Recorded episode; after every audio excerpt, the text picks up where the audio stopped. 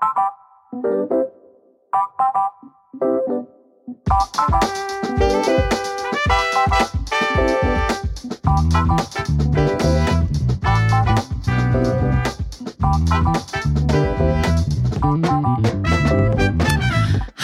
herzlich willkommen zu einer neuen Folge Hart Unfair. Ari Christmann ist an meiner Seite. Hallo, liebe Anna Toshima. Schön. Äh, die liebe Jelda kann heute nicht dabei sein. und war es trotzdem ein Anliegen aufzunehmen, weil wir in der Zeit, in der wir uns befinden, ganz, ganz viele Gedanken haben und die gerne mit euch teilen wollen. Vorab, wir sind keine ExpertInnen. Ähm, es wird sehr viel um Ukraine und um Russland gehen. Ähm, für die, die da nicht zuhören können oder nicht wollen, aus vielen verschiedenen Gründen, denn äh, denen sei empfohlen, sozusagen bis zum Ende vorzuspulen. Genau. Da werden wir ein bisschen Ablenkung versuchen zu liefern. Wie gesagt, wir sind keine Expertinnen. Wir reden darüber, zwei Freunde, wie wir das erleben, wie wir das einordnen, was wir die letzten Tage gelesen haben. Ähm, aber auch natürlich spielt unsere Biografie und unsere Erlebnisse aus der Vergangenheit spielt da auch irgendwie mit rein. Das wollen wir heute alles so für euch zusammenmixen und ja. Genau. Legen wir los. Ari, wie geht's dir denn? Ja, erstmal, hi guys, hi girls, hi non binary pals. ähm, Buch, durchwachsen, sage ich mal. Ich glaube, ich glaube, wie vielen in den, in den äh, letzten Tagen und Monaten. Und ähm, ja, den Umständen entsprechend gut heute. Ja, so also muss man das ja. sagen. Es ist komisch, ne? Also diese Frage ist ja jetzt schon seit ein paar Jahren geladen, ja. glaube ich, weil ähm, mit der Pandemie und mit allem anderen drumherum fand ich, äh, hat man immer so sich so schwer getan mit einer Antwort. Ja. Jetzt noch viel mehr und jetzt ja. erst recht. Aber es fühlt sich auch komisch an, weil es in Anführungszeichen nicht unser Leid ist. Das möchte ich kurz ja. erklären. Ne? Ja. Also wir sind empathisch, ganz viele von uns, überall, was man auch so liest und sieht. Aber wir sind in Sicherheit und werden es höchstwahrscheinlich auch noch sehr lange bleiben. Ja. So. Und deshalb fühlt sich das komisch an, sich das aufzuladen und zu sagen, mir geht's schlecht, weil das, was gerade passiert. Auf der anderen Seite finde ich das komisch, so zu tun, als ob es einem nicht schlecht geht, weil gerade das passiert, was gerade passiert, oder nicht? Ja. Finde ich auch hundertprozentig. Also ähm, man kriegt das ja auch so mit, wenn man, also wenn ich mit, mit Freunden und Freundinnen rede, die Tage, was ja auch viel passiert, dass ist einfach so die Stimmung ähm, nicht gut ist, was ja auch sehr verständlich ist. Ich, ja. ich glaube, es ist wirklich so ein Dings, ähm, ob man damit jetzt hausieren geht oder nicht, ist, glaube ich, eher so der Unterschied. Also vor allem so in Sachen Social Media, ähm, weil jeder, jeder, wie du es schon sagtest, jeder hat gerade das Anrecht, dass es ihm nicht gut geht und dass es einen sehr mitnimmt. Ja. Ähm, aber ähm, ich glaube, man sollte, sollte sich da vor allem dann ähm, medial nicht so in den Vordergrund drängen. Ja. Weil uns, wir sind in einem, mit Deutschland in einem der sichersten Länder der Welt ähm, in dem man momentan sein kann. Total. Auch, auch wenn die Nähe auf jeden Fall gegeben ist, aber trotzdem ähm, muss man das auch so einordnen, dass es uns wirklich, wirklich, wirklich gut geht noch. Ich fand, äh, Habeck hat da eigentlich ganz gut bei Maischberger, ich glaube, das war letzte Woche, ganz gut geantwortet. Das nimmt ihn natürlich mit, aber er ist in Sicherheit. Er weiß auch, dass er nicht sterben wird. Genau. So, und das, das ist einfach so. Ja. Und ich finde, das ist, macht uns natürlich, macht einen riesen Unterschied zu dem, was halt, wie sich Leute fühlen, die da gerade vor Ort sind. Ja. Ich fand es total schwer. So am Donnerstag, als das alles so nach und nach sozusagen reinprasselte, habe ich mich erst so ein bisschen, also dem so ein bisschen verweigert, weil ich mhm. auch nicht so Doomscrolling machen wollte und auch nicht so einen richtigen Sinn darin gesehen habe, jetzt den Newsticker ständig irgendwie zu aktualisieren und zu sehen, also was, was mache ich dann mit dieser Information. Ähm, und aber das Gefühl wurde immer, dieses Gefühl, dieses, ja, ich kann es gar nicht sagen, das wurde immer komischer und immer größer und ich konnte es dann irgendwann nicht mehr so richtig rechtfertigen, warum ich das ignoriere, in Anführungszeichen, oder mich dem so verweigere. Und ein bisschen hat es auch damit zu tun, wenn ich so an Rwanda zurückdenke, mhm. habe ich es damals auch immer, als wir im Krieg so im, im, im später als Hotel Rwanda bekannten Hotel versteckt waren, haben wir auch immer diese Nachrichten gesehen, wie über uns berichtet wurde. Ja. Und schon damals, wie auch heute, in vielen Artikeln habe ich mich immer gefragt, wie es den Leuten ging, die sozusagen die Wahl hatten, damals den Fernseher einfach auszuschalten, weil die Wahl hatten wir ja nicht. Und das ist immer, das waren immer so meine Gedanken, als ich äh, am Donnerstag meinen Weg versucht habe zu finden, wie ich damit umgehe, habe ich immer noch gedacht, Dicker, du sitzt in deiner Wohnung im Prenzlauer Berg und überlegst, ob du dir halt einen Newsticker anguckst oder nicht. Diese Wahl haben alle anderen, die von diesem Krieg betroffen sind, nicht. Ja. So und das ist ein Punkt. Der zweite Punkt ist auch, ich habe mich auch so gefragt, warum fühlt sich das so viel an? So, warum so viele Gedanken von so vielen Menschen irgendwie gleichzeitig? Einfach wegen Internet, wegen des Internets und genau. wegen sozialer Medien, weil andere Kriege, andere bewaffnete Konflikte meinetwegen, hatten ja auch gemeint, dass wir einfach da noch nicht in einem Zeitalter waren, wo man so, also zeitgleich Zugang zu so vielen Gedanken von so vielen verschiedenen Menschen hatte. Wir sind noch gar nicht dafür gebaut, dass wir so viele Gedanken von so vielen verschiedenen Menschen gleichzeitig aufnehmen können. Und ich glaube, das macht auch die Überforderung aus dass man halt gleichzeitig so viel Zugang dazu hat. Ich weiß, was meine Kollegen dazu denken, ich weiß, was meine Freunde dazu denken, ich weiß, was wildfremde Menschen im Internet dazu denken. Und es ist schwer, wenn wir von Social Media so erzogen worden sind, dass unsere Meinung total wichtig ist und dass es immer darum geht, was denkst du denn dazu? Was denkst du denn dazu? Ja. Das abzustellen in so einem Konflikt ist schwer, aber möglich. Und da möchte ich gerne auch echt alle Leute daran appellieren. Es ist möglich auch dazu nichts zu sagen, wenn man keine sich keine Gedanken dazu gemacht hat oder noch nicht ganz klar ist, wie man dazu steht. Man muss nicht immer was dazu sagen oder was dazu schreiben. 100 mhm, Prozent. Also ich, ich, finde auch, was man sagen kann, ähm, weil es wurde ja es wurde ja oft irgendwie die Falschbehauptung gemacht, dass dass der erste Krieg sei seit also, oder der erste Angriffskrieg seit dem Zweiten Weltkrieg was ja nicht stimmt. Ähm, aber das, äh, was man wirklich sagen kann, das ist der erste wirklich große ähm, weltumspannende Konflikt, ähm, der äh, jetzt so in, in, in, in Social Media ausgetragen wird, zu der zu der natürlich gibt es gibt Konflikte, der äh, gab schon viele Konflikte oder auch eben mit der Türkei, Afghanistan und so weiter und so fort. Aber ähm, Irak, Jemen, alles. Irak, genau, alles. Aber jetzt ist es wirklich, es ist ja wirklich was weltumspannendes, was man ja auch sieht, dass an den Sanktionen gegen Russland und so weiter und so fort. Aber die Frage ist auch, ja. muss auch erlaubt sein, ne? Warum waren die anderen nicht weltumspannend? Und das ist kein genau. Zufall, ne? Es ist, äh, da steckt auf jeden Fall ein System dahinter. Und ich finde auch, dass diese ähm, diese Gespräche dazu oder Analysen, die haben auch einen Platz. Meine Frage ist nur, ja. vorsichtige Frage ist, wann? So, weil ja, ich habe das Gefühl, manche Dinge müssen nicht gleichzeitig diskutiert werden. Genau. Sollten diskutiert werden, aber müssen sie zeitgleich diskutiert werden? Auf gar keinen Fall. Da, da, da, also denke ich so. Also man, man kann, es gibt natürlich diese Sachen, ähm, wie, dass es nicht der erste Angriffskrieg ist, dass es noch nicht mal der erste Krieg in Europa ist seit ja. dem Zweiten Weltkrieg, sondern dass es mit, ähm, mit dem Jugoslawien-Konflikt und, und Serbien und Jugoslawien eben schon, schon Kriege hier gab. Es gibt momentan, äh, äh die Türkei hat, hat wieder ähm, kurdische Dörfer der bombardiert, äh, Afghanistan, Jemen und so. Man kann jetzt hier alle aufzählen. Ja. Was auch äh, das Rechtliche ist, aber ich finde auch, man muss, man muss einordnen können, was gerade, was gerade passiert und, und ähm, man muss, glaube ich, nicht an den ersten, an den ersten vier Tagen ähm, so eines Konfliktes, wo es, wo alle Menschen irgendwie dieses Leid, was sie sehen und vor allem die Menschen, die dieses Leid erfahren, das selbst erstmal einordnen müssen, ja. dann gleich schon mit erhobenem Zeigefinger zu kommen und zu sagen, aber das und das und das und das. Ich glaube, aber das ist so dieses komische Wettrennen auf Twitter. Ja. So, also erstmal gibt es sowieso auch ein Wettrennen, was so die Informationen angeht, ähm, auch bei Privatpersonen, was ich ganz, ganz schrecklich finde, dass Leute irgendwie so einen Scoop-Anspruch haben. So, ich muss jetzt der Erste sein oder die Erste sein, die das tweetet, ja. der das tweetet. Äh, nein, lass das bitte sein.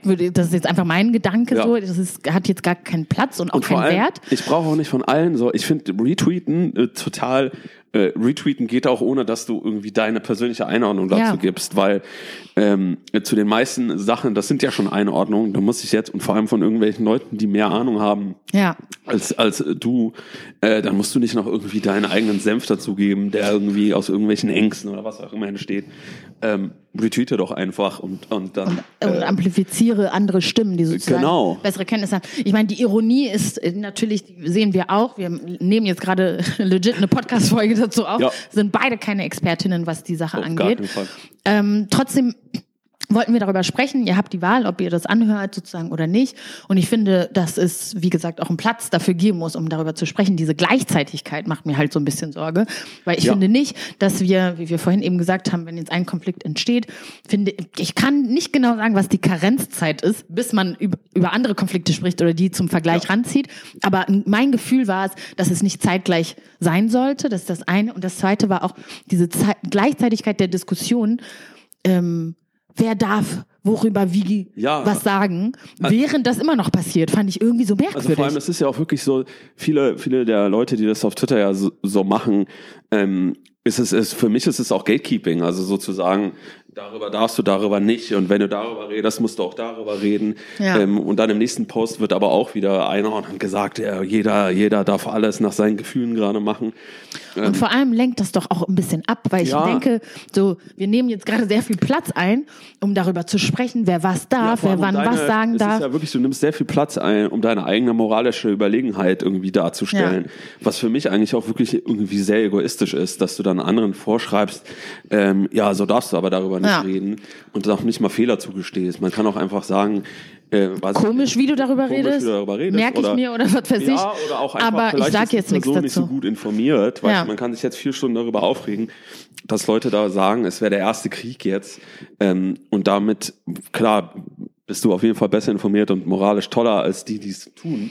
Ja. Aber ähm, damit auch immer dieses, dieses, was ja aus der linken Bubble kommt, immer dieses, es muss eine Fehlerkultur geben, es muss das geben, es muss das geben, was dann komplett abgesprochen wird. Mhm. Ja. Also ich will jetzt natürlich damit nicht komplett verteidigen, dass es sehr viele Trash-Takes gibt. Absolut. Aber- und auch sehr viele unnötige Rando-Takes. So. Unfähige Rando-Takes, aber man äh, dann äh, finde ich, kann man sich auch einfach mal zurückhalten und sein Ja. eigenes Ego irgendwie ein bisschen im Zaum halten. Ja, vielleicht weißt du mehr. Und das ist ja auch gut und toll, aber äh, du weißt nicht, warum die andere Person nicht so viel weiß wie du und nicht die Zeit hatte, sich zu informieren. Und vor allem in den ersten vier Tagen eines weltumspannenden Konfliktes, der es jetzt geworden ist, ähm, finde ich, kann man da auch ein bisschen, ein bisschen Gnade walten lassen ähm, und, und vielleicht sich auf das Wesentliche konzentrieren. Was ich aber sagen muss, was ich echt ein bisschen spannend fand, und ich will mich ganz vorsichtig ausdrücken, aber ich hatte zumindest bei einigen Accounts oder ähm, so eher so ein Stimmungsbild, jetzt vielleicht nicht an einzelnen Accounts festzumachen. Aber Ich habe so ein komisches Stimmungsbild irgendwie so aufgefangen. Zum Teil, wo ich das Gefühl hatte, wo Leute so ein bisschen so Kriegsvoyeurismus betreiben. Ich weiß nicht, wie ich das anders sagen soll. Also entweder ist die These, ach, das ist jetzt eine Generation, die schon so lange keinen, in alles in Anführungszeichen, eine Generation, die schon so lange keinen Krieg erfahren hat, vielleicht weil sie die Augen davor verschlossen hat, vielleicht weil sie nicht unmittelbar davon betroffen war. Die Gründe sind vielfältig.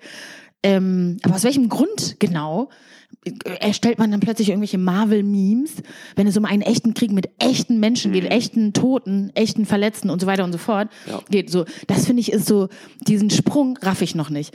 Und ich habe das Gefühl, Leute, ihr wisst oder viele raffen nicht. Es gibt ganz viele Dinge, die man denken kann und nicht schreiben muss. Genau. Du musst es nicht schreiben. Ja. Du kannst es vielleicht sogar denken, dass es zwischen dir und deinem Gott, Morgan Freeman bei mir. Aber du musst es nicht schreiben. Du musst es nicht schreiben. Und diese Memes, da habe ich für mich eine Grenze gezogen. Da habe ich gedacht, uff, da fühle ich, also Memes von Privatpersonen, aber meinetwegen auch von Formaten, da fühle ich, habe ich mir einfach unwohl gefühlt. Ja. So. Also vor allem, was ich auch so interessant finde, ist auch, auch so am, am Social Media Verhalten gerade und wie wir alle gerade diese Kriegsinformationen bingen, ähm, wie wir stehen erst ganz am Anfang dieses Konflikts. Ja. Ich glaube, das muss man sich auch immer, ich habe heute auch mit mehreren Leuten geredet, ähm, und da wird dann immer so getan, als wäre, wäre es fast schon vorbei. Es ist, es ist seit vier Tagen, es ist ganz klar, dass dieser, dass dieser Konflikt noch ziemlich lange vorherrschen wird, dass es noch unglaublich viele Tote in der Ukraine geben wird, dass, dass ähm, das noch lange nicht vorbei ist. Und äh, das merke ich aber auch bei mir, vor was ich so ein bisschen Angst habe, wie bei, wie bei Covid und vielen anderen Themen, dass man so viel Zeit und Energie da reinsteckt, dass man sehr früh abstumpft. Also dass, Ja. Dass wenn jetzt dieser Konflikt in drei Monaten wahrscheinlich, schätze ich jetzt mal, noch genauso herrschen wird wie jetzt und wahrscheinlich noch viel blutiger. Ja.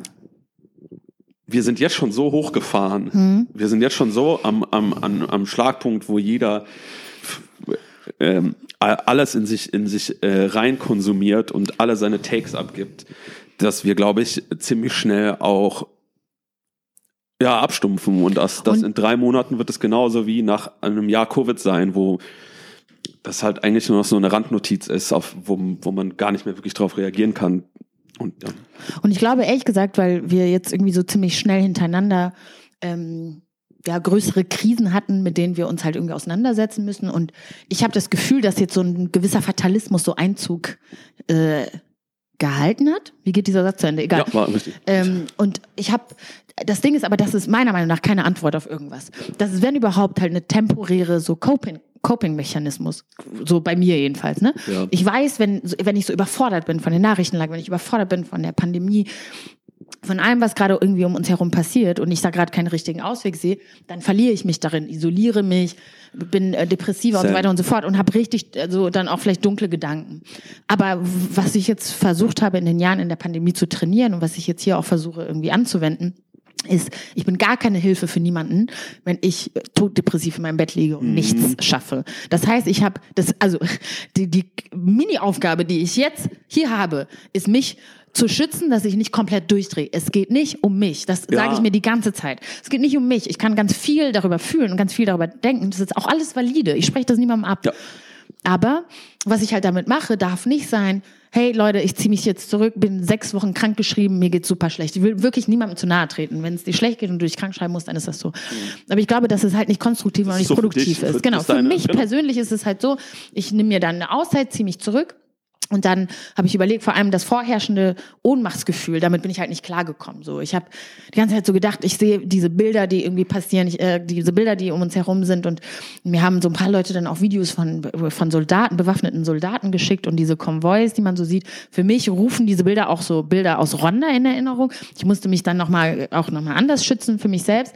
Aber ich habe dann übers Wochenende gemerkt, ähm, okay, was sind die Punkte, an denen ich ansetzen kann? Ich kann demonstrieren gehen, ich kann spenden, ich kann, ähm, wenn ich irgendwie Kontakte habe oder so von Leuten, ich kenne ein paar Leute, die zur ukrainischen, polnischen Grenze fahren werden, ich kann koordinieren, ich kann mit den rwandischen StudentInnen, die da in der Region feststecken, mhm. mit denen kann ich sprechen. Das ist so die Arbeit, die ich machen kann. Und danach, und das wird sich ganz, ganz eklig anhören, danach kann ich aber auch Love is Blind gucken mhm. und kurz klarkommen, weil ich der rwandischen Studentin oder niemand anderem helfen kann, wenn ich die ganze Zeit selber in Panik ja. und in, in, in kompletter Agonie ja. irgendwie bin. Und das war das, was ich jetzt am Wochenende gemacht habe. Und das hat für mich echt gut funktioniert. Im Sinne von, dass ich heute nicht aufgewacht bin und total ohnmächtig war. Es ist, ich hoffe, dass es überhaupt nicht zynisch oder so klingt, weil natürlich geht der Konflikt weiter, der Krieg geht weiter. Ja. Aber ähm, das war so eine Art für mich, damit umzugehen, mich zurückzuhalten von äh, Social Media. Ich habe keine Takes, die niemand noch nicht gehört hat und die ExpertInnen nicht besser einschätzen können. Also halte ich diesbezüglich meine Schnauze. Ja. Aber ich retweete alles, was es, was echte und actionable Hilfe ist ja. und mache selber alles, was ich halt machen kann. Ja, also bei mir wirklich ähnlich so, also dass ich jetzt irgendwie seit so mich Donnerstag, Freitag und am Wochenende wirklich sehr zurückgezogen habe, auch einfach weil ich das so für mich gebraucht habe und aber jetzt auch so gemerkt habe heute, ähm, dass es dann jetzt auch so der, der, an der Zeit ist, da so rauszukommen und dieser Fatalismus ja. abzulegen und ähm, schauen, was man einfach tun kann ähm, ja. und was man, genau, was man bewerkstelligen kann und helfen kann und, und ähm, äh, natürlich kümmert euch alle auch um euch selber, aber ja. kümmert euch auch um, um findet, findet so eine gute Balance finden. Also nicht, also so, für mich ist wichtig, eine, eine gute Balance zu finden zwischen ähm, mich darum, um, um die anderen Menschen zu kümmern, die gerade wirklich leiden und eben auch um mich zu kümmern, damit ich überhaupt imstande bin, anderen Menschen zu helfen. Ja. Und ich glaube auch, ja, wie du schon, wie, wie du das schon gesagt hast, vor allem aber ehrlich gesagt, finde ich das fände ich das voll gut, wenn wir einfach ein bisschen gnädiger mit allen sind. Ja. Und zwar nicht nur unsere Freunde, sondern äh, Freundinnen, sondern auch mit Menschen auf Social Media, die auch manchmal Trash-Takes haben oder weirde Takes oder ja. komische Takes, die man nicht nachvollziehen kann. Vielleicht einfach diesmal jetzt weiter scrollen, gar nicht in den Kampf genau. oder in den Streit gehen. Denkt euch, das ist ein scheiß Take, ja, aber, äh, ich mache weiter. Ich mache weiter. So, und ich glaube, das bringt halt ein bisschen mehr, als wenn wir jetzt die gesamte Bandbreite dafür ausnutzen und am besten noch so verhashtaggen, dass, dass wir alles zumüllen und die Leute die Ressourcen suchen, noch ja. unter dem Hashtag noch den Streit zwischen Jochen 1 und Anna 2 äh, sich geben müssen, die sich im Prenzlauer Berg darüber streiten, wer die moralische äh, Überlegenheit hat. Ja. Ne? So, das ähm, finde ich halt auch. Ich, noch einmal ganz kurz, ja. ähm, weil ich gerade vorhin Rwanda angesprochen hatte, ähm, übers Wochenende und jetzt auch über die letzten Tage kam jetzt auch ganz viel, kamen ganz viele Videos, aber auch so ähm, Berichte tatsächlich aus direktem Kontakt von vor allem afrikanischen StudentInnen, die halt eben in der Ukraine studieren. Das ist überhaupt nicht so unüblich, wie viele Leute auf Twitter jedenfalls denken. Ich habe selber auch ein paar Bekannte, Verwandte oder Freundinnen, die eben halt äh, in die Ukraine gegangen sind, um dort zu studieren, vor allem mhm. medizinische. Genau. Studiengänge oder naturwissenschaftliche Studiengänge sind sehr beliebt. Und ähm, die haben sich halt äh, in diese Situation gefunden, wo die einfach, wenn ähm, wenn es halt darum ging, wer die Grenze passieren kann oder wer in diese Züge einsteigen darf und so, dass sie halt in der Prio-Liste, so habe ich das äh, in einem Video gehört, ähm, weiße Frauen und Kinder, mhm. weiße Männer und danach Afrikaner, so, ja. wenn überhaupt. Und ähm, das hat mich nochmal auch anders getroffen. Und das heißt nicht, dass das Leid der weißen Geflüchteten, wie mir oft unterstellt wurde, mir scheißegal ist, sondern darüber sprechen wir sowieso gesamtgesellschaftlich und auch im Mainstream. Ja. Ähm, afrikanische StudentInnen wurden nicht nur des Lügen bezichtigt, die, weil die gesagt haben, hey, da läuft hier was falsch, sondern auch unterberichtet. Also es wurde gar nicht darüber berichtet. Deshalb verstehe ich das auch als meine Pflicht, wenn ich das überhaupt machen kann, das zu amplifizieren. Und ich raff nicht, die Kritik raff ich sowieso nicht, aber es ist auch egal, fickt euch. Das ist meine Antwort dazu. Ja, also vor allem ist es ja wirklich, also wie, wie immer, wenn, wenn, wenn Rassismus auftaucht, so, so krass zu sehen, auch dass es gerade in so Momenten passiert. Also das In einem Moment, wo es um Leben und Genau. Tod geht, Also- musst du dir vorstellen, dass Leute eine Hierarchie anwenden, Genau. die genau auf diese rassistischen Denkmuster basiert. Aber das ist doch, das ist doch der Beweis, wenn so viele Leute die ganze Zeit, aber ist es wirklich so? Ja, Anti-Blackness is international und Ja. greift immer und Immer. überall. Rassismus in guten wie auch in schlechten Zeiten. Weder Rassismus gibt, äh, schläft weder im Krieg noch noch zu Friedenszeiten. Es gibt ihn immer. Und äh, so da hat da war es vor allem sehr enttarnend von von vielen auch äh, größeren Accounts, die dann oder auch von von vor allem von von vielen Journos. Ähm, die äh, sich gar nicht darauf eingelassen haben, also die Ja. dann halt so gesagt haben, Quatsch, kann ich mir nicht vorstellen. So Oder stimmt das denn überhaupt? Stimmt das denn Wenn überhaupt? du googelst, dann würdest du es rausfinden. Google halt einfach. Das kannst Ja. du ja sonst anscheinend auch ganz gut. Ähm, Aber ich finde dass halt, das aber auch so wirklich so, so großflächig abgeschritten wurde und gleichzeitig wird irgendwie gepostet. Ich habe gerade ähm, mein letztes Hemd nach, nach in die Ukraine geschickt, um da zu helfen. Was äh, dem will ich nicht äh, absprechen, dass es ja, äh, das ist eine, von der guten Motivation und das ist schön, dass es gemacht wird. Aber dann ist dein nächster Post tief rassistisch und du sprichst anderen Menschen ihr Leid ab und überhaupt ihre Existenz. Ja, oder glaubst, dass es halt so, ne, äh, so ein Nebenschauplatz Genau. wäre, über den wir jetzt gerade nicht sprechen müssen. Ja. Das stimmt aber nicht. Im Gegensatz zu den anderen Dingen, die wir vorhin angesprochen haben, ist das ja etwas, was genau zeitgleich äh, stattfindet Ja. und genau auch in diesem Konflikt. Genau. Das heißt, wenn wir jetzt nicht darüber sprechen, heißt es im Umkehrschluss, ähm, lass uns erstmal die Weißen retten, danach können wir darüber sprechen, was da eigentlich jetzt schiefläuft für die Schwarzen, weil das macht für Also mich keinen White, Sinn. White Fragility, merkt man wieder, ist, ist äh, wird immer angewendet, ob, ob, ob in, den, in den schlimmsten oder in den besten Zeiten. Also in den Zeiten, wo wirklich äh, Todesgefahr besteht in der Ukraine und dann immer noch gesagt wird, aber ihr müsst immer wieder mit der Rassismuskeule kommen. und der Punkt, was ich halt nicht raffe. wissen wir es, weil ihr das ja nicht so nicht seht. seht, ja. Also, und das ist der, das, der Irrglaube ist, dass über die schwarzen StudentInnen mehr berichtet wird als über alle anderen. Das stimmt überhaupt nicht. Über die wird gar nicht berichtet. Deshalb müssen wir als Privatpersonen auf Twitter oder wie auch immer darauf aufmerksam machen, weil sonst nicht darüber berichtet Deswegen, wird oder sehr doch Eher, wenig. die Reaktion sollte doch eher sein, wenn du es siehst. Ach, krass. Scheiße, Das darüber, wusste ich nicht. Und genau das und, und oh Gott, wie schlimm ist es, dass darüber berichtet werden muss, weil es existiert. Ja. Das würde mich dann eher mehr treffen, weil ich denke, selbst jetzt in der Zeit, wo, wo dann Polen, Rumänien, Bulgarien plötzlich wie von, wie von Geisteshand ihre Grenzen öffnen können und sagen, wir haben doch genug Platz, ähm, was vor zwei Wochen noch undenkbar war, wo, wo Polen einen Zaun baut und ähm, mit scharfer Munition schießt, dann äh, sollte man sich doch auch mal überlegen, wa das, was da alles schief läuft. Ähm, und sich eher darüber wundern, wie gesagt, dass das überhaupt ein Thema sein muss. Ja. Da, darüber würde ich mir Sorgen machen. Was ich aber sagen muss, was ich, was mich extrem beeindruckt hat, also in einigen Gruppen, in denen ich bin, ähm, haben, hat sich sehr schnell Hilfe mobilisiert, sehr schnell Spendennetzwerke, ähm, sehr schnell irgendwie Leute zusammengebracht, die irgendwie, er fährt dahin und er nimmt hat irgendwie noch Platz im LKW, habt ihr noch Kleidung und so weiter und so fort.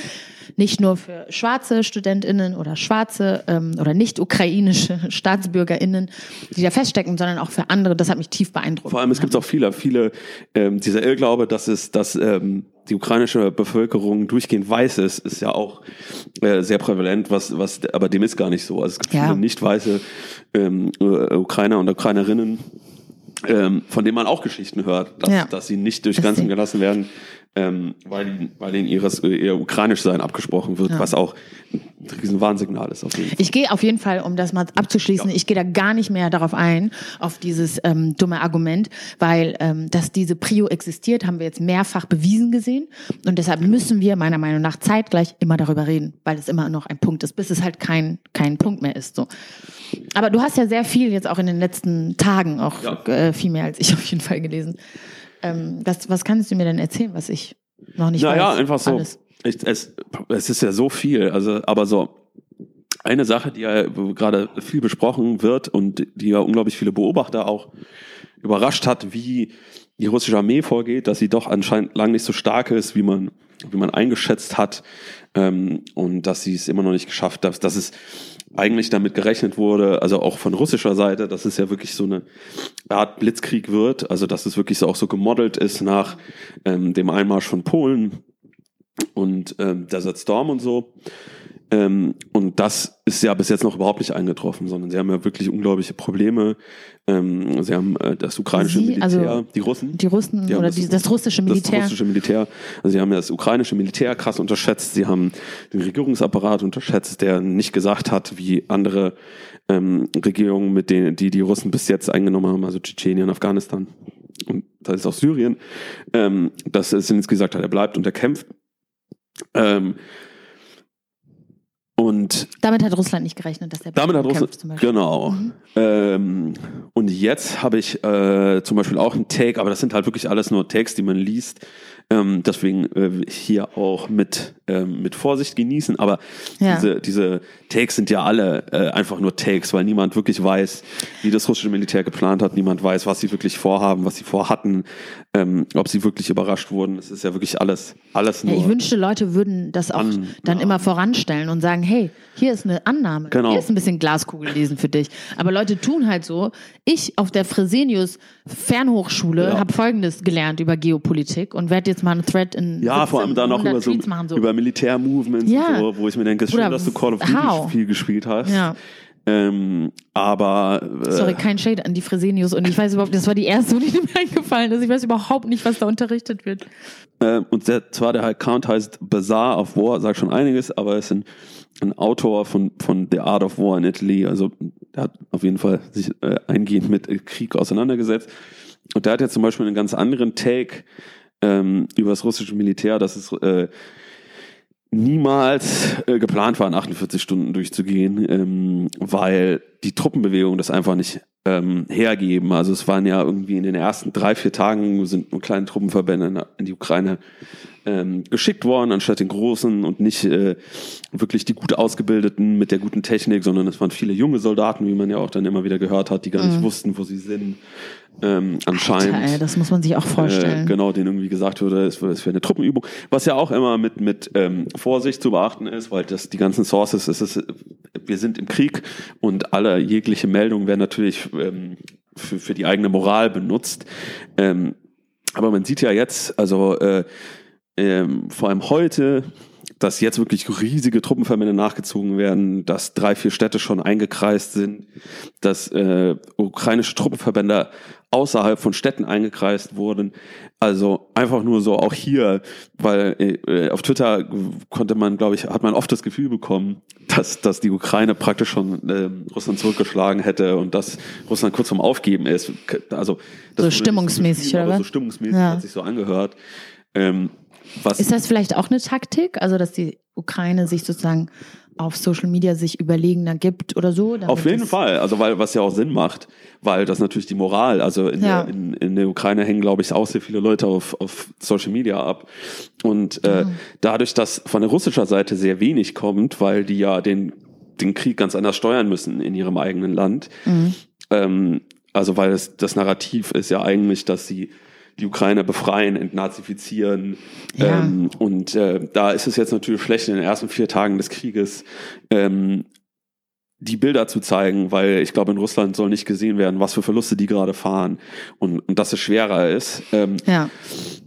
Aber deswegen ist es ich, für die Ukraine ist es natürlich super, auch für die Leute, die da sind, ähm, zu lesen, äh, wie gut es läuft. Aber ich, ich glaube auch, weil ich war auch, äh, bei mir ist wirklich einfach so als aus, aus eigener Empfinden, dass ich auch jetzt oft übers Wochenende so gedacht habe und das alles gelesen habe und sagte, boah, ja, sieht- ja eigentlich gar nicht so schlecht aus. Ja. Ähm, was halt sehr kurz gegriffen ist. Weil, Ich fand halt beruhigend heute, als ich gesehen habe, dass die Friedensgespräche halt aufgenommen werden. Ja. Und dann habe ich mich aber auch an die Friedensgespräche von Arusha in Rwanda erinnert. Das war nix. Ja, also vor allem Das war heute- dann vorgetäuscht. Genau, und dann direkt danach ging es dann richtig los. Und so war es heute auch. Also es wurden heute zum ersten Mal ähm, großflächig zivile Gebäude beschossen in bestimmten Städten. Ähm, also es wird jetzt wirklich die zivile Bevölkerung angegriffen, großflächig. Also, und ähm, deswegen, also man, äh, wir sind ganz am Anfang dieses Konflikts. Ich glaube, das ist auch so mit einer wichtigen Botschaften, dass wir erst vier Ja. Tage eines, also und ich habe von einem Desert Storm General gelesen. Desert Storm gilt ja als eine der schnellsten militärischen Siege der Geschichte. Das waren 48 Tage. Und diese 48 Tage, bis die Bagdad äh, hatten, gilt, wie, wie gesagt, als einer der schnellsten und bestorganisierten militärischen Operationen der Weltgeschichte. Ähm, und 48, 48 Tage. Tage. hat es gedauert. Also deswegen, äh, äh, was immer jetzt hier der Gameplan von Putin und von Russland ist, es, es wird auf jeden Fall nicht in 48 Tagen geschehen, sondern es wird auf jeden Fall jetzt Noch noch lange Monate Krieg geben. Und ähm, ich glaube, das will ich auch damit sagen. Es ist toll, dass wir jetzt alles spenden und dass wir jetzt alles machen und das alles organisieren.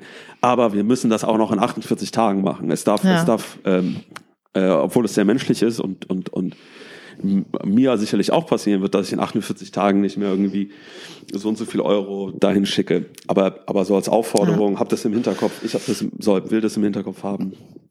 Ähm, ehrlich gesagt, was ich mal bei anderen Kriegen gemacht habe, bei äh, Kriegen, bei Jemen, also zum Beispiel im Jemen und Syrien kann ich das auf jeden Fall sagen, ähm, ist, dass ich immer dann in dem Moment eine einmalige Spende gemacht habe, aber dann irgendwann mich informiert habe und eine Organisation gefunden habe, wo ich dann regelmäßig spenden kann. Ähm, auch darüber haben wir ja kurz am Anfang geredet. Ich ähm, will mich überhaupt nicht darüber erheben und sagen, wie kannst du nur dich jetzt für diesen Krieg interessieren, aber nicht für den anderen. Natürlich merke ich mir das und es hat, es spielt in die genau gleichen Strukturen, die wir vorher auch schon aufgebaut haben, warum manche, warum manche Menschen als wertvoller empfunden werden als alle anderen. Das ist einfach, da brauchen wir uns überhaupt gar keine Illusionen zu machen. Ähm, trotzdem finde ich das menschlich nachvollziehbar, I Ja, guess. 100%. Wenn du, wir hatten jetzt ja kurz das Gespräch, bevor wir angefangen haben aufzunehmen. Hast mir erklärt, was Straßenzüge sind, wusste ich nicht, egal. Bin noch nicht lange in Deutschland, leave me alone. Aber auf jeden Fall, ich kann das schon verstehen, wenn die Straßenzüge sehr nah, also wenn die Gebäude einfach so aussehen wie die Gebäude, die du kennst, Ja. dann ist schon mal eine, eine Nähe hergestellt. Aber ich finde trotzdem alles, was ich gesehen habe, vor allem wenn die CBS-ReporterInnen oder irgendwelche Gesch ähm, irgendwelche JournalistInnen vom französischen Fernsehen dann sagen, ähm, die einen sind äh, zivilisiert, die anderen nicht, ja, die genau. anderen sind Barbaren, die anderen nicht. Ähm, das wissen wir alle schon.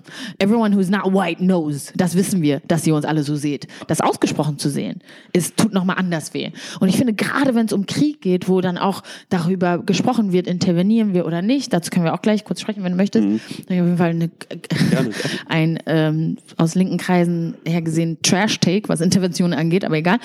Ähm, ich finde das trotzdem, das tut nochmal auf eine ganz andere Art weh, Mann. So diese, diese Ungleichheiten sind uns alle bewusst. So sind uns allen bewusst. Zumindest allen schwarzen Menschen, allen POCs. Aber ähm, das nochmal so schwarz auf weiß zu sehen, no pun intended, tut so krass weh. Und in Momenten, wo es um Leben und Tod geht, dass da immer noch eine Hierarchisierung getroffen wird oder gerade dann, ist einfach, äh, und ich finde das komisch, dass uns das abgesprochen wird, darüber zu sprechen. So, hä? Es geht um den gleichen Konflikt. Es sind die gleichen Leute, die im gleichen Konflikt gefangen sind. Es geht nicht um einen anderen Konflikt in einem anderen Land, wo man sagen kann, Ja. ist der Vergleich hier heute angebracht, bla bla, whatever. Das, darüber haben wir gerade gesprochen. Es geht um jetzt. Es geht um jetzt. Und ich habe mir, mein, was ich im Kopf hatte, war, es gibt eine Frau, mit der ich direkt in Kontakt bin, aus Ruanda. Und ich denke die ganze Zeit, wenn sie es nicht geschafft hätte, sie ist mittlerweile auf dem Weg nach Polen. Und ich glaube, sie hat auch schon die polnische Grenze passiert. Wenn sie es nicht überlebt hätte, mach, überleg mal, was in den Köpfen ihrer Eltern vorgeht. Sie war, sie ist nach dem Genozid geboren. Ihre Eltern haben den Genozid überlebt, haben ihr Kind für ein besseres Leben in die Ukraine geschickt und das Kind stirbt wegen russischen Bomben so. In der gleichen, das ist alles in der gleichen zeitgeschichtlichen Einheit passiert. 94 und 2022 sind nicht weit auseinander. Und das hat meinen Kopf auf eine Art gefickt. Konnte ich, ich, also das hat gar keinen Sinn ergeben. So, als wir uns in Ruanda verstecken, all diese Gedanken, die man sich macht, diese Dinge, über die man spricht, wann intervenieren Leute? Wem ist was wichtig? Ab wann gilt man als Mensch? So, all diese Sachen. Das haben wir alles als Menschen schon so oft durchgespielt. What the fuck is wrong with us? So, wie kann das immer wieder und immer wieder passieren? Das macht mich, also, Ja, und, und also wenn, wenn man dir dazu hört oder halt auch jetzt auf, äh, auf Social Media eben von, von betroffenen Personen eben das, das nochmal so wiedergegeben hört, dann ist es auch, ich glaube, auch wichtig für uns als, als Deutsche, für uns als weiße Männer und Frauen, äh, sich einfach das auch bewusst zu machen, dass, dass äh, gerade das ist alles nicht neu ist, dass, dass alles, was von der Schu was du gerade ansprichst, sich zum zigsten Malen wiederholt. Ja. Und dass wir anscheinend nichts daraus lernen. Und ich ja. glaube, da ist es wichtig, dass wir uns hinsetzen und anfangen, äh, diesen, diesen ähm, Wahrheiten ins Gesicht zu schauen und, und, äh, und da auch die richtigen Schlüsse draus daraus zu ziehen. wirklich die richtigen Schlüsse zu Und nicht jetzt auf Social Media sich zu zerfleischen, weil Kollege A über Ukraine viermal mehr getwittert hat als über ja. Jemen, bringt genau genommen niemandem im Jemen was und auch niemand in der Ukraine jetzt genau, in diesem das, Moment. Genau, das meinte ich ja vorhin, das bringt aber was, Ego Genau, aber was, was, was wir auf jeden Fall daraus lernen können ist, okay, stimmt, hm, vielleicht hat die Person recht, ich habe mich sehr für diesen, oder mich hat dieser Krieg sehr angefasst, später in die Analyse zu gehen. Warum ist das so? Wie kann ich das besser machen für andere? Das, there's not going to be a shortage of war in this world. Genau. So, das heißt, es gibt der nächste Krieg steht schon vor der Tür, wo man das anwenden kann. Es geht auch gar nicht darum, auch viele Leute, auch wenn es vielleicht unglücklich wie erhobener Zeigefinger rüberkommt, äh, bei vielen Leuten spricht da einfach sehr viel Leid auch einfach mit. So. Ja. Und ich finde, das geht, äh, also es ist ein Appell an beide Seiten sozusagen ähm, das bringt jetzt nichts, diese Diskussion zu, meiner Meinung nach, diese Diskussion zu führen. Vielleicht kann man versuchen, sich vorzustellen, was eigentlich, was die Intention der anderen Person ja, und ist. Warum, so also warum auch die, die Reaktion darauf so heftig ist, weil sie eben in Erfahrung ja. liegt. Weil, weil, weil es eben den meisten nicht weißen Menschen schon so passiert ist und die genau, genau die Zyklen kennen und genau ähm, die Mechanismen kennen, die da gerade am Werke sind. Ja. Und dann sollte man auch, anstatt zu sagen, glaube ich nicht, äh, zeig mir doch mal eine Quelle oder halt diesen mhm. ganzen Bullshit, einfach sich so zu denken, hey, äh, das ist nicht das erste Mal, dass es passiert. Diese Person reagiert so, ähm, weil da wahrscheinlich in ihrem Leben Erfahrungswerte vorliegen. Und all die, sorry, ja, ja. und all diese Sicherheiten, die ja greifen, ja. warum wir uns als EuropäerInnen oder als Deutsche besser äh, in Sicherheit wiegen können, haben sehr viel damit zu tun mit der weißen Hautfarbe und mit dem deutschen Pass. Der deutsche Pass ist aber nicht auf meine Stirn tätowiert. Das heißt, wenn es hart auf hart kommt, ich sehe ja, wie die Hierarchien da angewendet wird genau. und die Priorisierung. Ich muss mir also gedacht, wenn das für weiße Deutsche jetzt auch schon nah ist, das ist für uns, die in Deutschland leben, auch sehr nah, with the added extra feature, dass wenn es richtig hart auf hart kommt, ich hier auf der im Prenzlauer Berg oder was ganz anders angehalten werde als, als du. Ich, genau. Und diese, die, also ich habe eine Bekannte, mit der ich früher in Ruanda zur Schule gegangen bin. Und sie hat jetzt bis äh, gestern, jetzt ist die im Zug sogar nach Berlin, ähm, hat bis gestern da festgesteckt und hat ein Kind. Also wir sind ungefähr gleich mhm. alt. Ähnliche Biografie. Sie war auch so alt wie ich ähm, alt war im Genozid und so weiter und so fort. Sie ist jetzt in der Ukraine ähm, lebt und arbeitet oder hat dort gelebt und gearbeitet. Und wie gesagt, die Vorstellung, dass sie das zweimal erlebt, geht nicht in meinen Kopf rein, Dicker, wirklich. Und ich habe das, das nicht verstanden. Ja, und das ist nicht, die, da sind auch NigerianerInnen oder Ghana, die müssen keine aktive Bürgerkrieg oder Genoziderfahrung haben, damit man mehr Mitleid hat und ja. dann ein Incentive hat, sich zu retten, sondern bitte stellt euch vor, das ist schon für Ukrainerinnen, weiße Ukrainerinnen schwierig, Stellt euch einfach nur den Added Layer vor. Genau. So, das war's. Genau. Eine Sache noch, wie, wie, wie ich das auch gemerkt habe, das hatte ich dir ja vorher erzählt, als ich jetzt, und, und das ist ja auch was, hat was mit Conditioning und ähm, mit hoffentlichem Unlearning zu tun jetzt in der Zukunft, ähm, dass ich hierher gelaufen bin, deswegen auch das Wort Straßenzüge, ja. um jetzt zum ersten Mal äh, jetzt außerhalb vom, vom Jugoslawienkrieg, dafür war ich aber noch viel zu jung, um das jetzt so ähm, wirklich wahrzunehmen. Ähm, weil das ja auch in Europa war, dass das die Bilder, die, die wir aus, aus Kiew und aus anderen Städten sehen, einfach vor allem jetzt für mich war das der Fall, architektonisch so nah dran sind an dem, was ich kenne und was, was hier auch in Berlin vorherrschend ist, dass ich hier durch die Straßen gelaufen bin und zum ersten Mal dieses hatte, was ich bei anderen Konflikten und Kriegen noch nie hatte, dass ich mir gedacht habe, boah, das sieht eins zu eins, das sieht eins zu eins so aus und was würde jetzt sein, wenn hier was einschlägt?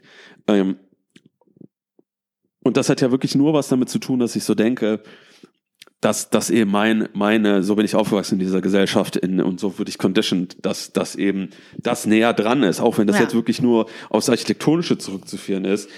Aber da will ich dann auch von mir eben, jetzt habe ich das so erkannt und ja. will daran auch arbeiten, dass ich eben jetzt nicht mehr nur so geschockt bin und nicht mehr hier durch die Straßen laufe so und mir das vorstellen Häuser, kann, ja. nur weil es genau so aussieht. Und das ist zum Beispiel für mich jetzt ein erstes Learning aus den ersten Voll. vier Tagen dieses Krieges. Ähm, was natürlich nicht toll ist, dass, dass ich das so lernen muss. Aber, halt- menschlich nachvollziehbar. Genau. Ich bin nicht hier, um irgendwelche Absolutionen zu erteilen, Ja. kann ich auch nicht. Aber mein persönliches Gefühl ist, dass es menschlich nachvollziehbar ist und es auch überhaupt gar keinen Sinn ergibt, Menschen dafür zu bestrafen, dass denen das jetzt näher geht, aus Ja. vielen verschiedenen Gründen. Genau. Wenn natürlich sich jemand hinstellt, wie der bulgarische Außenminister, glaube ich, war es, und sagt, naja, die haben blaue Augen Genau. und blonde Haare und so. This hurts. We already got it the first time. Du musst es gar nicht so spezifizieren, ja. Und dann könnte jemand Böswilliges dann auch argumentieren, naja, ist architektonisch nicht das gleiche wie blaue Augen und äh, blonde Haare, aber nur anders. Ja, wie auch immer, selbst dieser blonde, äh, blonde Haare, blaue Augen Kommentar, so ekelhaft wie der ist und so entlarvend wie der auch ist für den Rassismus, trotzdem ist er ja menschlich nachvollziehbar. Das kannst du mir nicht erzählen, dass wir als Menschen nicht so gebaut sind, dass die Leute, die uns halt ähnlich sehen, dass denen, uns deren Leid näher Ja, ja, genau. Der Unterschied ist aber, dass ähm, because of white supremacy weiße Leute entweder ganz oft auch für dieses Leid historisch verantwortlich sind, was vielen Leuten halt zuteil wird, aber auch, und das ist für mich der auf jeden Fall springendere Punkt, ähm, auch die Lösung eher in die Hand haben als alle anderen. Ja. Und so. Und das, das macht es halt einfach aus. Aber ich will gar nicht in so einen Wettbewerb kommen. Ja, es sind genau. keine Light Olympics. Es geht nicht um Vergleiche, es geht um eine gewisse Einordnung, um Ja. zu sagen, hey Leute, es ist ein bisschen vermessen zu sagen, dass der erste Krieg in Europa seit dem, ähm, seit dem Weltkrieg, seit dem Zweiten Weltkrieg, weil es einfach nicht so ist. Genau. Also da, da, genau. Aber auch da dann eben die Empathie zu haben und zu sagen, vor allem in der jetzigen Situation, natürlich ist es nicht geil, dass Leute das noch nicht mitgekriegt haben, dass es Ja. nicht der erste Krieg ist. Aber halt dann auch wirklich in dem Moment einfach äh, die Empathie aufbringen können. Natürlich ist das für, man, für manche Gruppen schwieriger als andere. Also jetzt zum Beispiel für eben schon marginalisierte Gruppen für- finde ich es auch super total verständlich, dann zu sagen, ne? Ja. Ähm, aber ähm, ja, einfach nur, ich glaube, gerade jetzt in der Zeit einfach wirklich großzügig sein, so gut Ja. es geht, auch mit Meinungen und, und einfach dann auch sich das merken, wer das gesagt hat. Und das kann man ja auch mit sich sitzen lassen. Aber Kann man auch später austragen. Kann man auch sogar. später austragen, Gibt's, also- die Möglichkeit gibt es auch. es ist nicht die Zeit. Ich würd Und als- also, ich will noch ja. ganz kurz zu diesem äh, architektonisch gleich.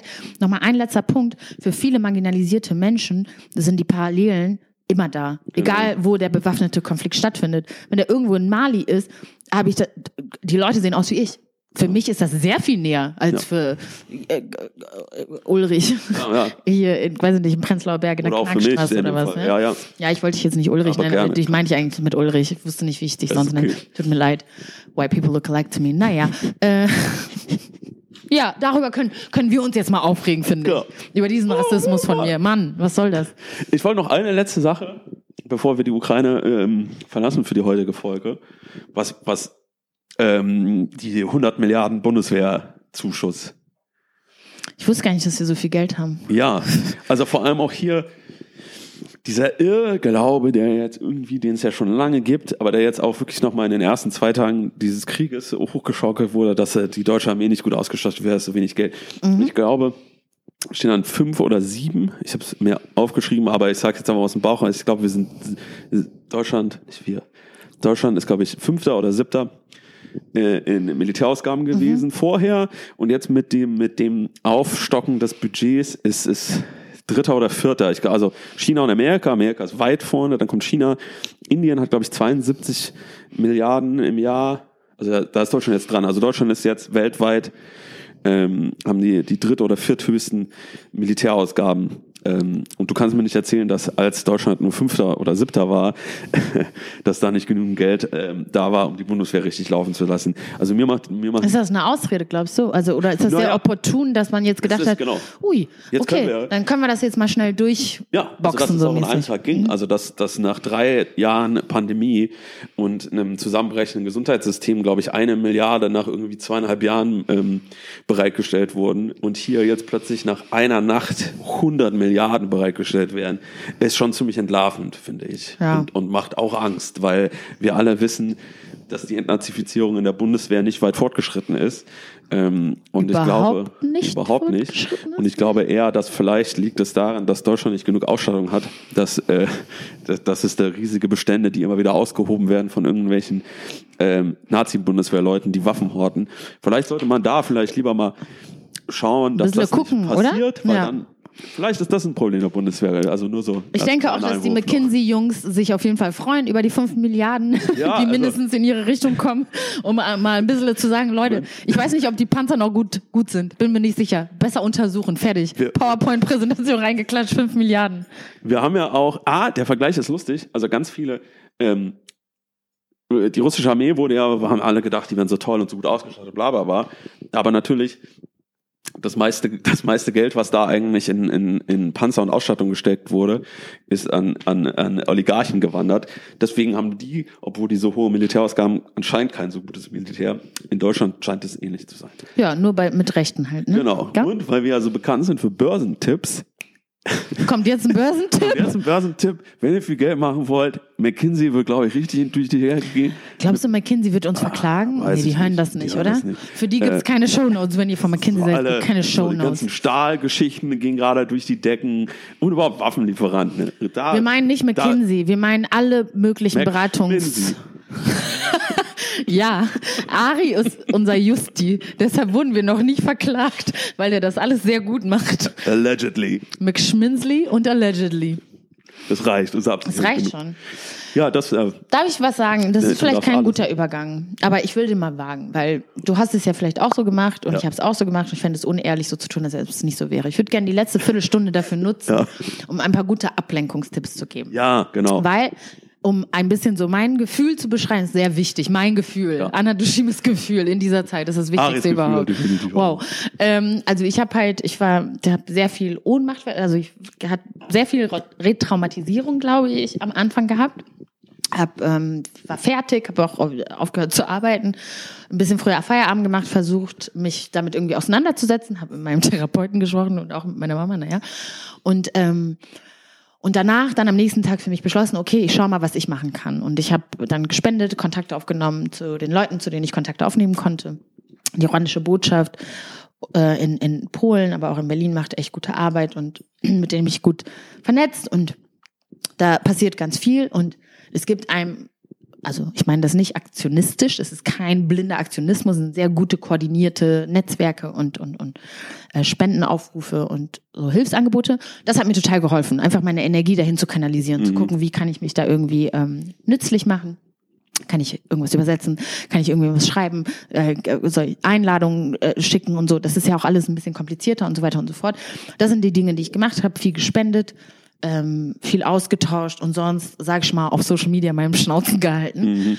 Aber wenn ich dann alleine im Bett liege, was mache ich dann? Und damit ich nicht heiß laufe und womöglich noch auf die Idee komme, einen dummen Take zu veröffentlichen, habe ich dann angefangen, sehr viel mehr Schrott zu gucken als sonst. Und darüber würde ich sehr gerne mit dir reden. Was hast du für Schrott geguckt, um dich ein bisschen abzulenken? Ich würde sagen, ich habe nicht mehr Schrott geguckt, weil ich gucke immer sehr viel Schrott. Aber eine meiner absoluten Lieblingsserien ist, Ja. komm, das ist eine Lüge. Aber Love is Blind, äh, Staffel 2, ähm, Wahnsinn. Also, Ja. huiuiui. Ich will Es gar hat die nicht erste Staffel noch überstroffen. Fand ich auch. Mit, ähm, ich war, ach, ich mein Problem mit Namen. Aber diese, diese Schlimme aus der ersten Staffel, Jessica. genau, die vier, Kla vier Flaschen, das ist eigentlich eine gute Sache, vier Flaschen Wein am Abend. Ja, ich wollte gerade sagen, das war nicht mein Das war Problem eigentlich mit das ihr. Beste ihr. Alkoholismus war nicht mein Problem. Es gibt jetzt praktisch Jessica 2.0. Die, Danielle? Der, nee, die, äh, die verrückte Mager, äh, nicht verrückt, sorry, die Mager-Tante, die Superchristin. Ah, mhm. Wie immer sie, wie heißt Mann, sie? wie heißt sie denn nochmal? Die heißt nicht Merle. Shayna. Shayna, nee, so, Ja. Shayna war doch der Typ. Shane heißt der Typ. Ach. Shayna die heißt hat sie. Und sie ist mit Kyle, ja, ist sie, hat sie, Naja, ja. jetzt habe ich, jetzt habe doch ich, egal, keiner kann ja, tut mir leid, Leute, das, so, Spoiler Alert geht nicht zwei Jahre lang. Tut, die Folgen sind schon lange draußen. Ja. Sie ist ja dann mit Kyle geendet Ja, Ende kann man Ich? kaum sagen, ja. und dann hat sie aber nochmal einen kleinen 180 gemaked Ja. und dann war es vorbei. Also sie ist furchtbar. Nein, vor allem ihre Familie sah wirklich, war wirklich aus dem, ich glaube aus dem ähm, What in the get Make, out was Make happening? America Great Again äh, Ausmalbuch ähm, war, war die, glaube ich, raus. Aber hallo. Holy fucking shit. Der arme Kyle. Mir hat noch nie Ja. ein weißer Cis-Mann aber so der- leid getan wie er. Der war ja wirklich, ich habe ihn, glaube ich, ähm, dir gegenüber beschrieben als jemand, der, äh, der ähm, äh, Kidnapping-Opfer, professionelles Kidnapping-Opfer ist und dem Stockholm-Syndrom so gut gefällt, dass das immer wieder macht, weil anders ist für mich nicht zu erklären. Ich glaube, der hat einen ödipalen Komplex. Der arme Kerl, der hat sich auch innerhalb von drei Tagen in diesen Boxen da, hat er sich anscheinend so in sie verliebt, dass er jegliches Prinzip, was er in seinem Leben hatte, über Bord geworfen hat. Der hat plötzlich Fleisch gegessen, der war super lange Vegetarier. Hä? Kyle war Vegetarier? Seit 17 Jahren oder so. Und dann hat er einfach, einfach, äh, ich glaube, sie hat das noch nicht mal so geforst, sondern wir saßen da beim Essen und der meinte so, for you, I will also try meat. Und sie meinte so, bist du nicht super lange Vegetarier? Und er so, ja, aber das ist auch ein bisschen sein Problem. Was Ja, ist das denn für eine weirde Grand aber Gesture? das meine ich ja. Die hat der die der Jessica auf 2. Stockholm-Syndrom. Und der meinte dann ja auch, ja, am Anfang meinte er noch so, er, er sei, er sei Atheist und ähm, sie ist so super American Christian. Also ich will es ja noch nicht mal Christ nennen, weil sie ist äh, wirklich keine Christin in meinen Ja. Augen. She gives us a bad rap und wir Christen Ja. haben schon a bad motherfucking rap. Any Aber vor allem, way. was ich ja so liebe, sie so, ich bin die krasseste Christin und mir ist alles so wichtig. Und dem Shane erzählt sie noch so, dass er am liebsten fünfmal am Tag durchgebankt wird. Hör mal gut zu. Mein Christentum is what sex positive. Yes, everyone listen. Aber ich meine, Aber du hast recht im Sinne- War das ja, Ja. So, sie hat sich so verkauft, als wäre sie eben nicht sehr sex-positive. Und auch Ja. ihre Familie, glaube ich, wenn da einmal Fuck im TV zu hören ist, ich glaube, dann, dann fahren die zur NBC und wollen da jemand erschießen. Ja, aber das ist ja ein bisschen so diese, diese, ja, wie soll man das sagen, diese Ambivalenz, ja. ja. amerikanische Ambivalenz vielleicht oder diese amerikanisch-christliche Ambivalenz, Ja.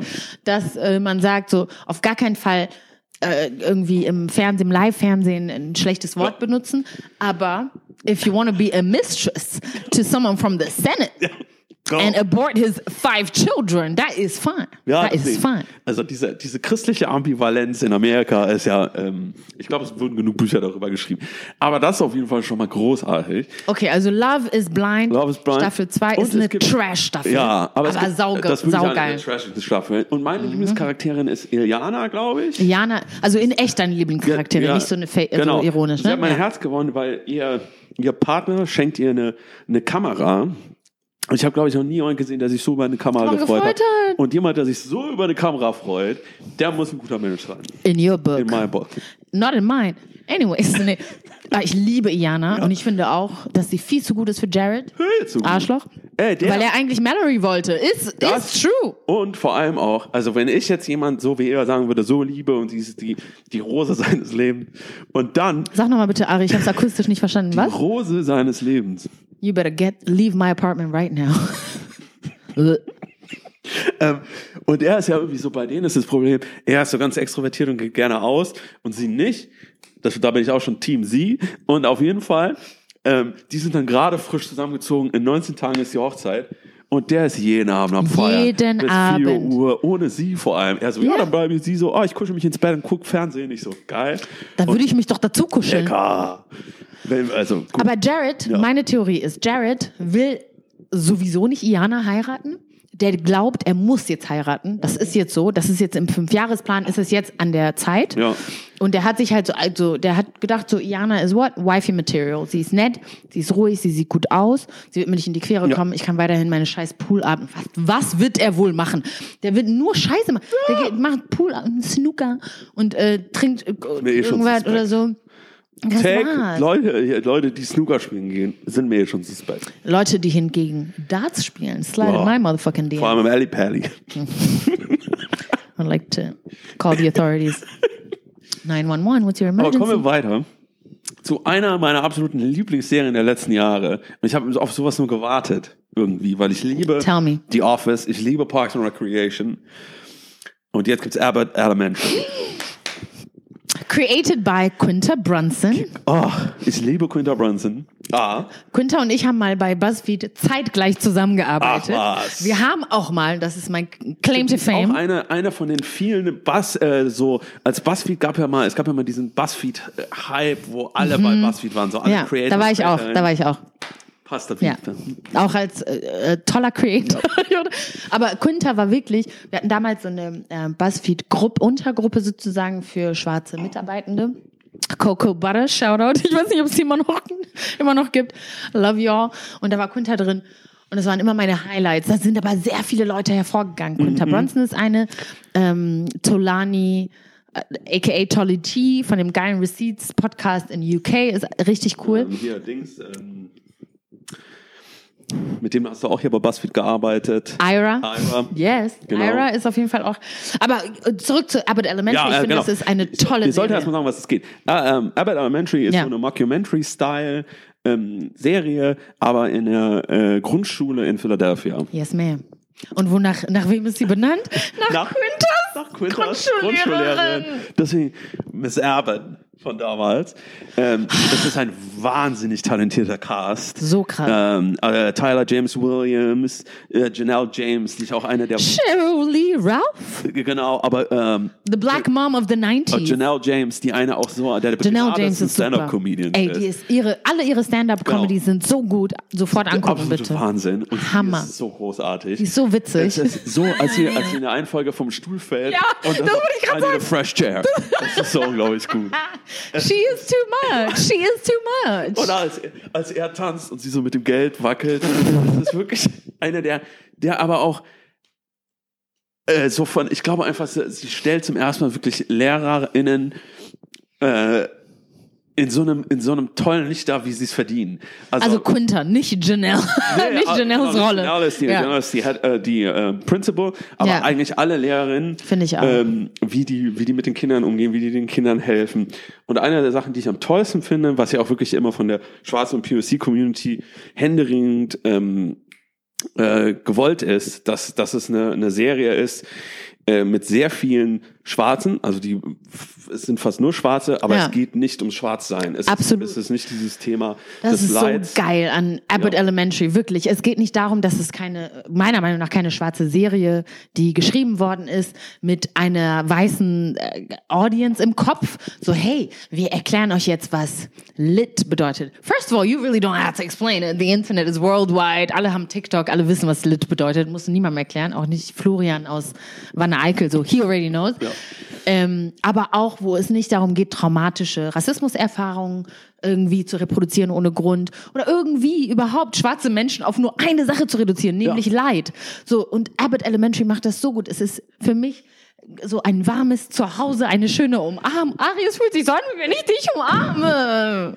Es Das ist aber weh. Aber es ist wirklich so. Es ist wie, äh, wenn du das guckst und was auch toll ist, ich liebe es, dass es nur einmal die Woche kommt, man kann Ja. es bingen. Ja. Das ist echt so, es sollten viel mehr Serien wieder so machen.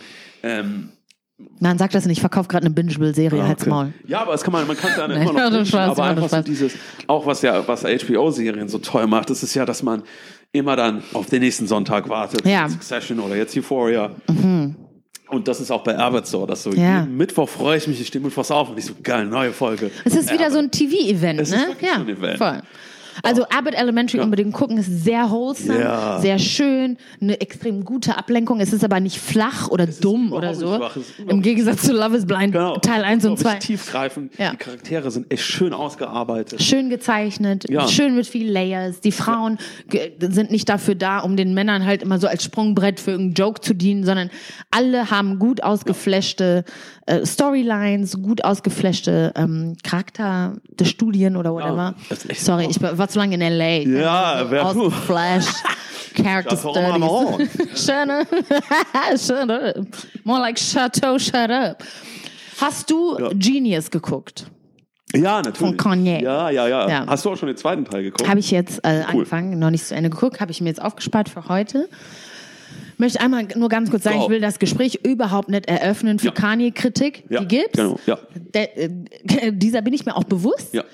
There's no Kanye slander on my motherfucking watch, though. Ja. boah, ihr Kanye-Verherrlicher. No, no man, no thanks. Ich liebe Kanye und ich werde Kanye lieben until the day I what die.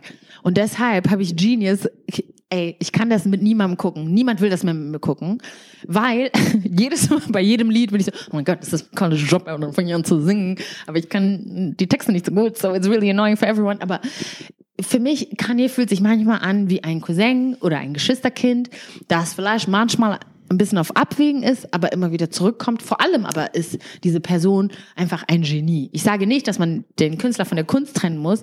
Ich mache es aber auf jeden Fall, mit Kanye auf jeden Fall. Und ich finde, andere KünstlerInnen haben uns viel mehr Stoff geboten, um die für immer zu canceln. Kanye aus meiner Sicht noch nicht. Ich will gar nicht mit Ich denen sag dazu gar nichts. Ich will auch gar nicht äh, mit den Leuten Ich wollte gerade sagen, dass ich äh, da ist komplett Mickey. Also ich bin eher ja Kanye kritisch. Ich Ah, fand no. ihn früher ganz toll. Aber ähm, das vor allem auch, wie man jetzt sieht und was er für Musik macht und wie er es macht. Also es, äh, unmatched in den letzten, in den letzten 10, 15 Jahren. Also er ist wirklich. Und auch die Szenen mit Donda. Genau, mit seiner Mutter. What? Ich bin gestorben. aber er ist wirklich, ein, was, was Musik machen angeht und was, was kreativ sein angeht, einer der, der Größen ähm, der, der letzten 10, 20 Jahre. Absolutely. Greatest of all times. Goat. Best to ever do it, wenn du mich fragst, in vielerlei Hinsicht. Ich freue mich sehr, diese Folge heute zu Ende zu schauen und ich freue mich auch vor allem auf die nächsten Folgen, die kommen. Noch Gleichwohl weiß ich, bitte? Nur noch Eine eine? Gleichwohl äh, haben wir auch schon Genau. drüber gesprochen. Es ist wie bei diesen, ähm, also wie bei vielen von diesen Person-Centered Dokus in der letzten Zeit. Amerikaner von Taylor Swift und Ja. so, äh, oder die Lifetime Janet. Janet Jackson Doku und so, die ich auch liebe übrigens. Ja, und da freue ich mich auch auf die nächsten Folgen. Ähm, ist es klar, das ist auch eine PR, es ist eine Verlängerung der anderen PR-Aktivitäten basically, Genau. weil es ganz sicher so krass, also es ist so engmaschig von der Künstlerin, von dem Künstler betreut und das ist sehr wohlwollend. Wenn nicht, kann hier sogar im Also allem Schnitt genau raus. deswegen, wenn man weiß, wie Kanye arbeitet, der hat jeden Schnitt mit 100%. überwacht. Ähm, äh, aber ich, ich finde, das schmälert die Doku auf gar keinen Fall. Aber ich finde, deswegen, das ist jetzt gar nicht Kanye-zentrisch bezogen, sondern ich glaube, bei allen diesen, ob es jetzt Biopics sind oder eben aber auch vor allem diese Bio-Dokus, ähm, Ja. dass man einfach im Hinterkopf hat, die Künstler waren sehr Die waren nah dabei. dran Ja. und ähm, haben, haben da ist nichts, wird nichts ausgestrahlt, was nicht von denen ähm, abgenickt wurde. Ah, Und zwar doppelt und dreifach. Ja. Ähm, ich habe das, glaube ich, vorhin ganz kurz gesagt, das wird eine krasse Show-Notes-Folge, weil wir sehr viel, und wir sagen das sehr oft, aber machen es nicht, aber diesmal müssen wir es machen. Ja. Schon allein, weil wir ähm, viele dieser erwähnten Spendennetzwerke Genau. und Initi Initiativen, sorry, verlinken wollen, ähm, damit man da irgendwie zusammenkommt und auch da, wo ihr euch Infos holen könnt. Das ist jetzt nichts, was wir kuratiert haben, das, was ich jetzt gerade anspreche, sondern zum Beispiel Zeit hat eine sehr gute Liste zusammengestellt von vertrauenswürdigen JournalistInnen, Genau. die darüber informieren. euch, also ich kann euch diese Liste nur ans Herz legen und die Ich würden wir dann auch entsprechend Listen, verlinken. so Genau. von, von amerikanischen Journalisten, dann von, Journalist, von Journalistinnen, dann von Journalistinnen, die in Ukraine arbeiten und ähm, da gibt's echt, ich habe glaube ich drei, vier gute Listen, ähm, denen, denen ich ver ziemlich vertraue, Ja. weil äh, die auch von Leuten zusammengestellt sind, die sich da auskennen und genau, die werden auf jeden Fall. Ähm, ich würde gerne ein Abschlusswort sagen. Darf ich das machen? Du, klar. Wie ich so tue.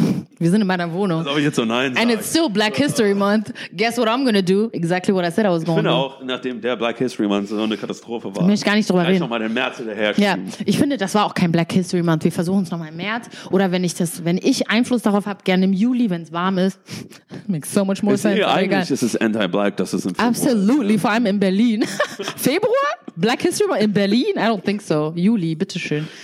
Ähm, mein letztes oder mein letzter Satz dazu, den ich gerne sagen würde, den ich hatte vorhin auch mit meiner Mutter gesprochen. Meine Mutter hat gesagt, meine Mutter ist sehr schlau. Sie hat gesagt, bitte vergiss nie, dass alle Leute immer so einen unsichtbaren Rucksack haben, den sie mal mit sich rumtragen. Den bringen sie in gewisse Räume mit, den bringen sie in alle Diskussionen mit. Den siehst du nicht und sie reden ganz oft auch nicht darüber. Aber versuch ihn immer mitzudenken, weil du denen auch nochmal anders begegnest. Und um meine Mutter zu zitieren, du bietest denen halt auch eher einen Stuhl an, weil du siehst, die sind vom Weg schwer gekennzeichnet mit diesem schweren Rucksack. Und das hilft mir ein bisschen. Ich bin verärgert über manche Leute oder über manche Dinge oder wie auch immer. Aber lass uns doch versuchen vorzustellen, dass Leute einen bildlichen Rucksack mit sich tragen, den sie nicht ablegen können, aus vielen verschiedenen Gründen auch immer, den sie vielleicht auch nicht vor uns entlernen wollen, den einfach immer mitzudenken, einen Stuhl anzubieten, bisschen klarzukommen, sein Ego zurückzuschieben und dann, das heißt nicht, dass die Welt dann besser wird, I don't think so, aber ein ganz kleines Stückchen besser und man fühlt sich weniger ohnmächtig und weniger schlimm. Damit vielen Dank fürs Zuhören. Und ähm, Bis zum nächsten Mal in drei Monaten. wir werden jetzt, wir werden jetzt mehr Content anbieten. Ja, das stimmt. Also vor allem, ich glaube, jetzt gerade ist es, ist es ein guter Zeitpunkt, ähm, ein bisschen öfters online zu sein Und zu sprechen. und zu sprechen. Ähm, deswegen vielen Dank, dass, dass ihr uns immer zuhört, dass ihr uns die Treue haltet. Und ähm, ja, Macht's gut. macht's gut. Bis bald. Ciao. Ciao.